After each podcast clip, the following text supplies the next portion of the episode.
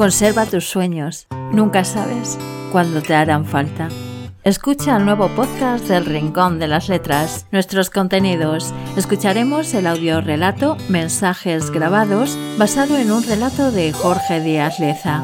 Y tenemos una propuesta teatral para vosotros y vosotras de montaje Ecus, actualmente en el Teatro Infanta Isabel de Madrid. Y sin más, empezamos. Empezamos escuchando el audiorelato Mensajes grabados. Recuerda que estás escuchando La Hora del Corsario, Antena Moratalaz. Y te vamos a dejar con el mejor éxito del momento, La chica de ayer, de Nacha Pop.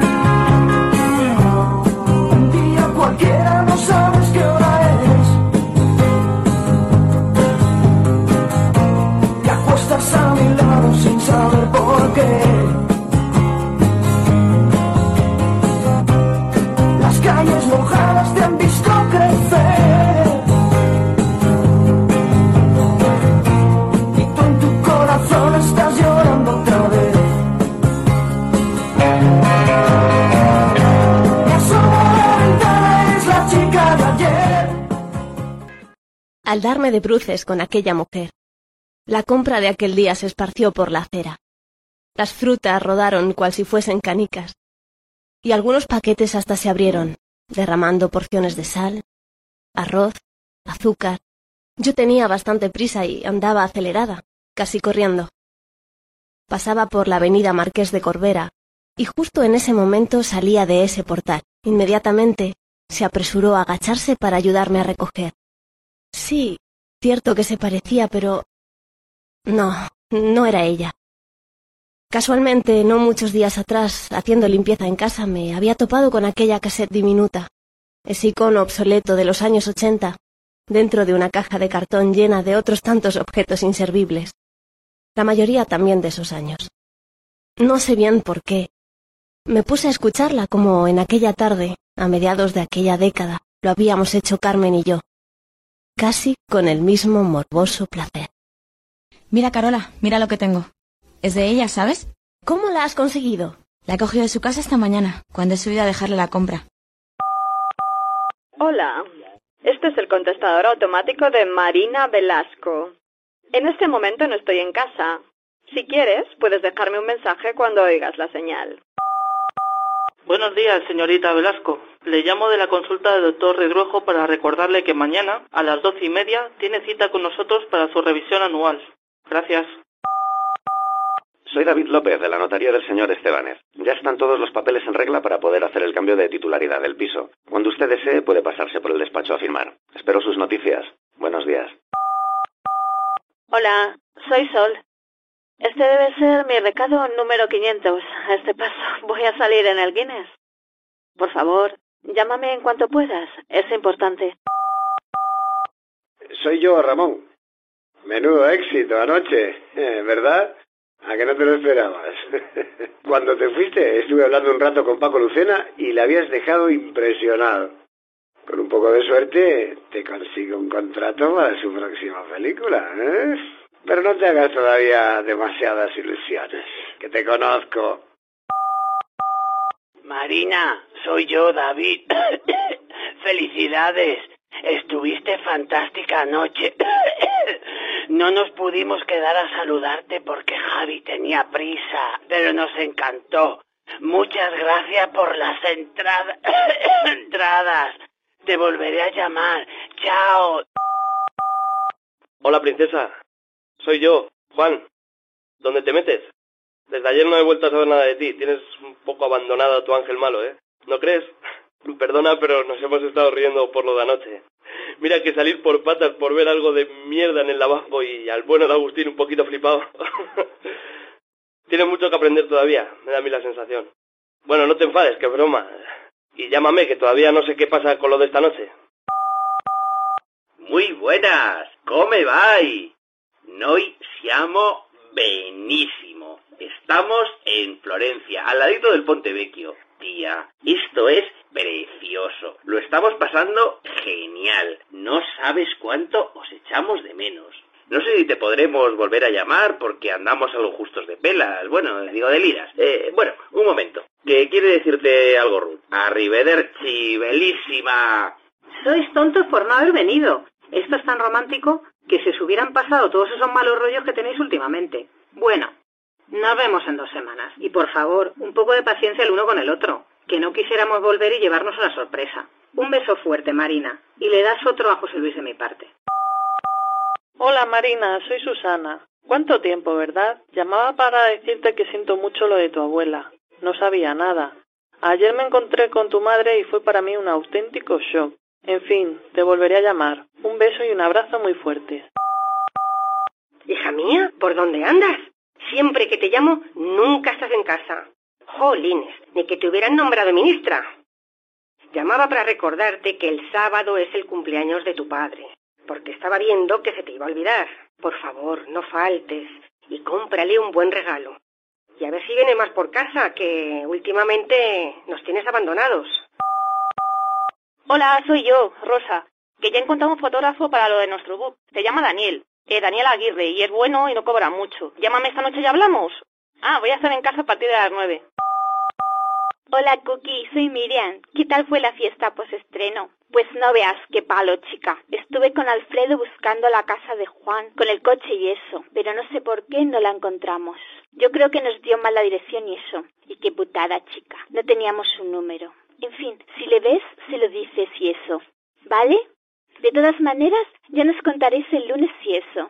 Debisteis pasarlo genial. Buenas, ¿cómo estamos? Soy Sonia. El sábado que viene pienso ir con Jesús al cementerio a ver a la abuela de Antonia y a llevarla unas flores. ¿Te gustaría venir? Además, ahora te pilla muy cerquita. Si te apetece y puedes, pues llámanos. Venga, hasta luego. Hola, soy yo, Sol, otra vez. No sé si nunca estás en casa o es que pasas de ponerte al teléfono cada vez que te llamo. Bueno, en fin, ahí va. El jueves hablé con José Luis y está mal, realmente mal. Puede que pienses que soy una entrometida, pero creo que deberías llamarle. Si quieres que hablemos, estoy esta noche en casa a partir de las ocho. Un beso, Marina, y hasta pronto. Espero. William speaking, llamaba para decirte que al final voy a poder ir a la cena del jueves, así que resérvame sitio. Era las nueve y media en Lardy, ¿no? Muy bien, pues nos vemos. Hola, genio, soy Nadia, tu hermana teatral. ¿Qué tal, niña? ¿Cómo sabe el éxito? Yo no me lo puedo creer todavía. Nunca pensé que esa obra fuese a funcionar. Antes de abrirse el telón estaba acojonada. ¿Tú no? Te llamo esta noche y hablamos. Hasta luego. Tu partenera, Laura, encanto. Al final me habéis convencido. Voy a celebrar mi cumpleaños. Va a ser este viernes en mi casa a partir de las 10. Si puedes, pásate un rato. Te esperamos. Venga, sí, no me faltes. Que te espero. ¿Qué tal, Sara Bernard? Soy Carmen. Estuve ayer en el estreno de tu obra. Quise acercarme a saludarte, pero uf, que estabas rodeada de gente tan importante que no sé. Me dio cosa. De todas maneras, fue genial. ¡Qué cantidad de público! Ya hablaremos cuando tengas un ratito libre, ¿vale? Adiós y mucha mierda. Soy yo, Juan. Joder, nena, me tienes acojonado. Son las tres y media y todavía no sé nada de ti. Esto empieza a no ser normal. ¿Qué pasa? ¿Estás asustado por lo de anoche y no me quieres llamar ni ponerte al teléfono? Sí, seguro. Sé que estás ahí, que me estás escuchando y que no te atreves a hablar conmigo. Venga, tía, olvídate todo lo que te han contado sobre eso, si no pasa nada. Lo único que hay que hacer es saberse controlar. Mira, yo llevo años en esto. ¿Y qué? ¿Tengo pinta de tío colgado? Sigo siendo el de siempre. Lo puedo dejar cuando quiera, ¿y sabes por qué? Porque controlo. Vamos, princesa, que estoy loco por ti. No hago más que pensar en el beso del otro día. Vamos, venga, contesta al jodido teléfono. Puede ser que ahora no lo entiendas, pero pronto comprenderás por qué lo hago. Ahora todo es muy nuevo para ti. Estás empezando a vivir el éxito, igual que yo hace unos años. Al principio parece que eso no basta, que lo tenemos todo, pero cuando se nos ha pasado la primera borrachera de fama parece que queremos más, mucho más. Vamos, nena, decídete de una vez. Está bien, Marina, como tú quieras. Espero que algún día cambies de opinión y podamos cenar juntos, como me habías prometido que haríamos hoy. En fin, imagino que te veré el lunes en el ensayo. Hasta entonces, adiós y buena suerte. Le llamo de Pascual e Hijos. El viernes por la mañana pasaremos a instalarle la nevera que nos encargó. Si no va a estar en casa o tiene algún problema, por favor, avísenos. Restaurante Lardi, buenas tardes. Le confirmamos que puede disponer de la mesa para cuatro personas que desea reservar para mañana por la noche. Muchas gracias.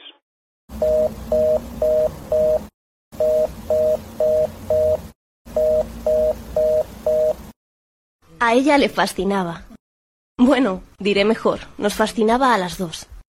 Nos fascinaba de un modo especial, difícil de definir. Quizás por ese extraño sentimiento, mezcla de desasosiego y excitación, que producía en nosotras tenerla tan cerca y a la vez tan lejos.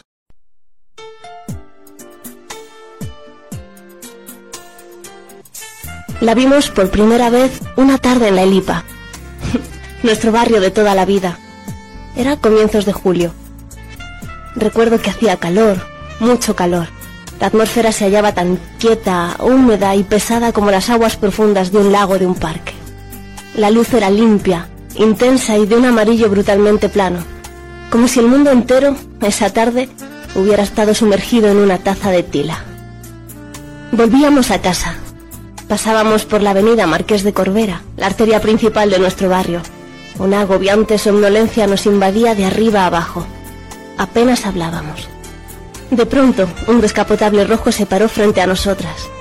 Era un último modelo Renault que conducía un chico de aspecto fuerte y muy, muy guapo. En ese preciso instante, ella irrumpió saliendo de un portal. Algo muy extraño se apoderó de nuestra percepción porque, por un momento, creíamos estar al otro lado de una pantalla de cine. Además, aquel entumecimiento provocado por el clima daba a luz a esa atmósfera de ensueño, a esa rara y al mismo tiempo plácida y maravillosa sensación de estar como dormidas. Ella parecía no ser real, por mucho que notásemos el aire que, en su inmovilidad espesa, fue turbado levemente por el roce de su cuerpo.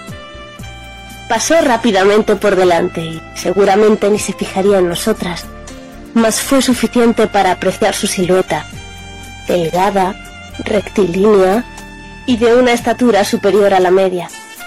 Su pelo negro, estilo latino, cortado en una graciosa melena años 20, que combinaba divertido, chocante y vivaz con sus ojos azules y su rostro infantil, de rasgos menudos y con pecas. Se metió en el coche y casi en el acto arrancó.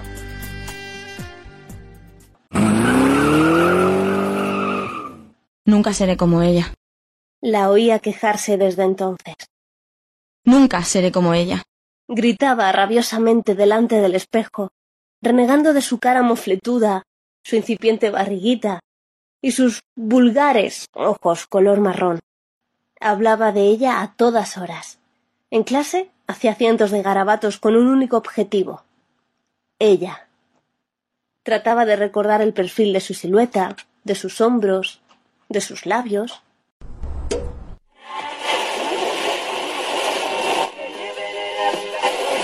or least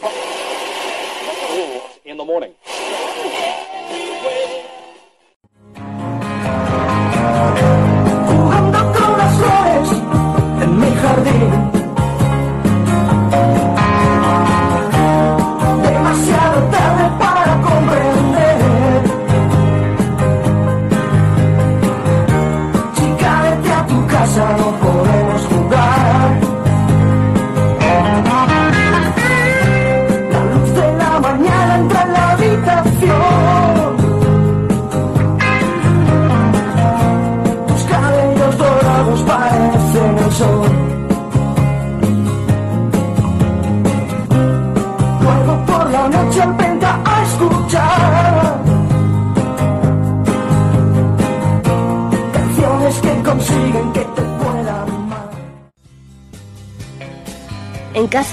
Cuando no estaban nuestros padres, pasaba sus horas muertas revolviendo armarios.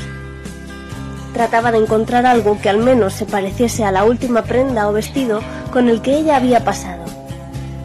Si no, gastaba horas y horas delante del espejo. Trataba de peinarse como ella, de andar como ella o sonreír como ella.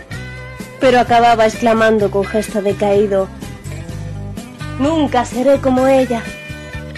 Mas no éramos nosotras las únicas del barrio que padecíamos de la fascinación. No había hombre o mujer que no se volviese embobado cuando ella pasaba. Y digo pasar, y no por ejemplo pasear, porque el barrio de la Elipa parecía no ser más que eso para ella. Mero tránsito, mero puente que enlazaba lo vulgar con lo asombroso, que siempre quedaba más allá del puente de ventas. Y así fue convirtiéndose poco a poco en un deslumbrante misterio. Nadie, incluidas por supuesto nosotras, sabía prácticamente nada acerca de ella. Cuando llevaba unos dos meses viviendo en el barrio, circulaban cientos de rumores sobre su vida. ¿Quién era realmente? ¿De dónde venía?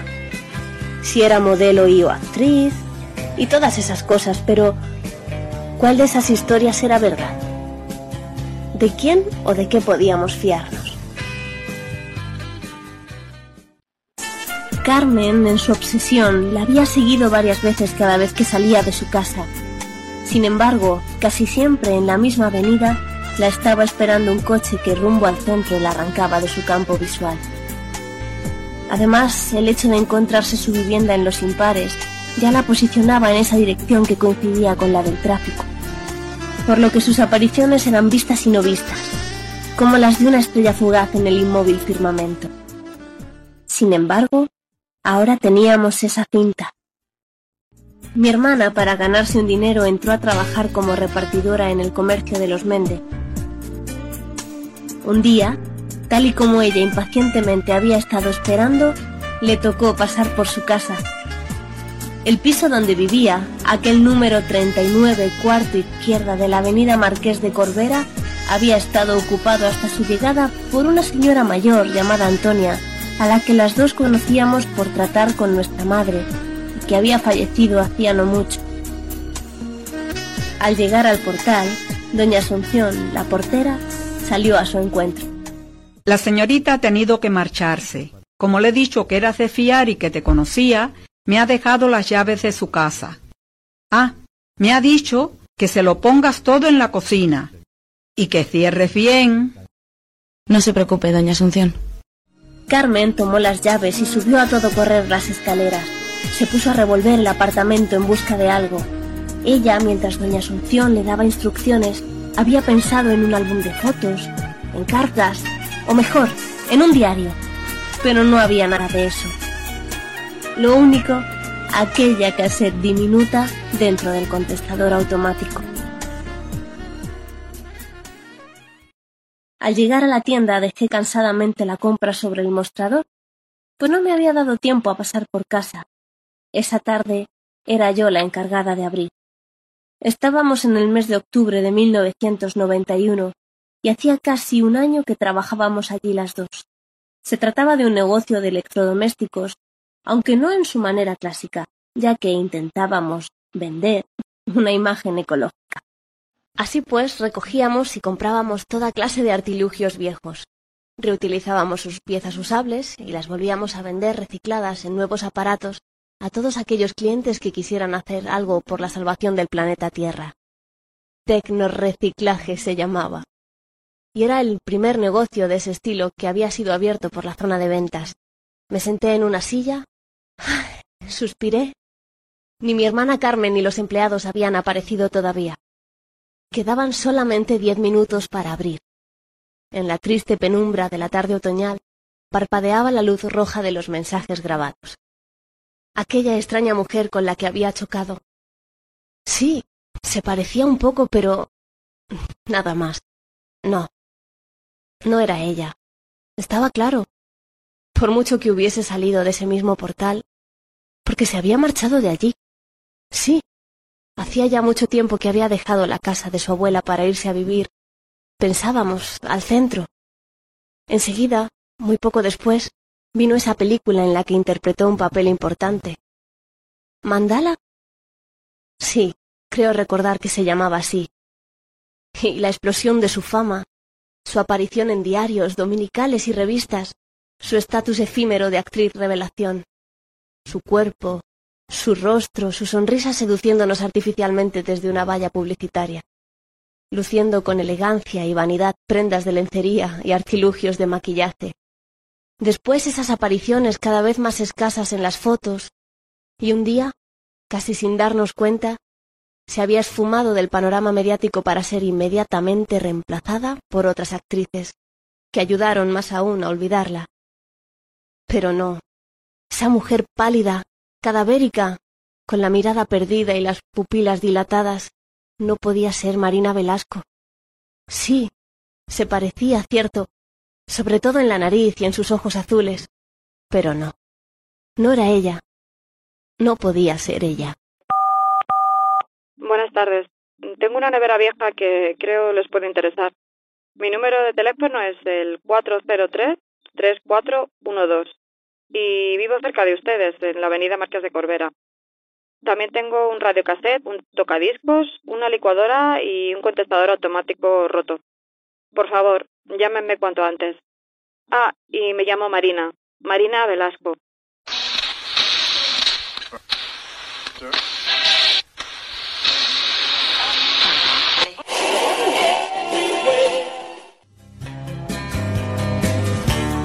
Demasiado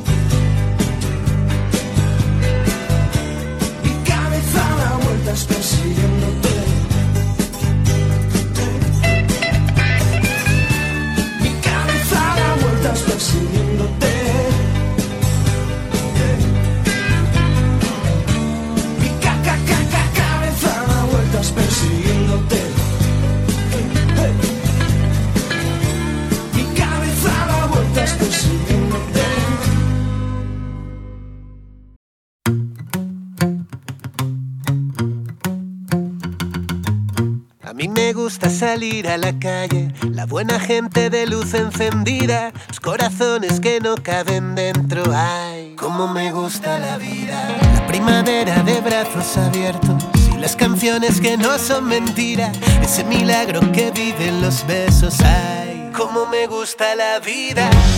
Ir donde nos lleve el viento, donde los sueños nos gritan, donde me dicen de siempre amor.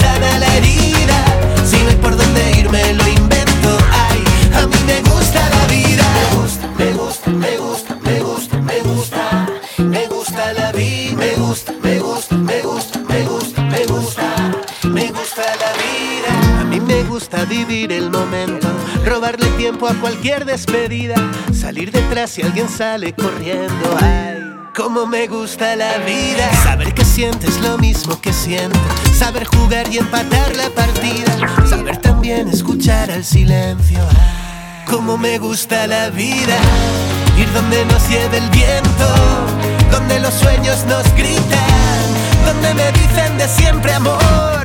A mí me gusta sonreír sin medida, mojarme hasta calarme los huesos. Ay,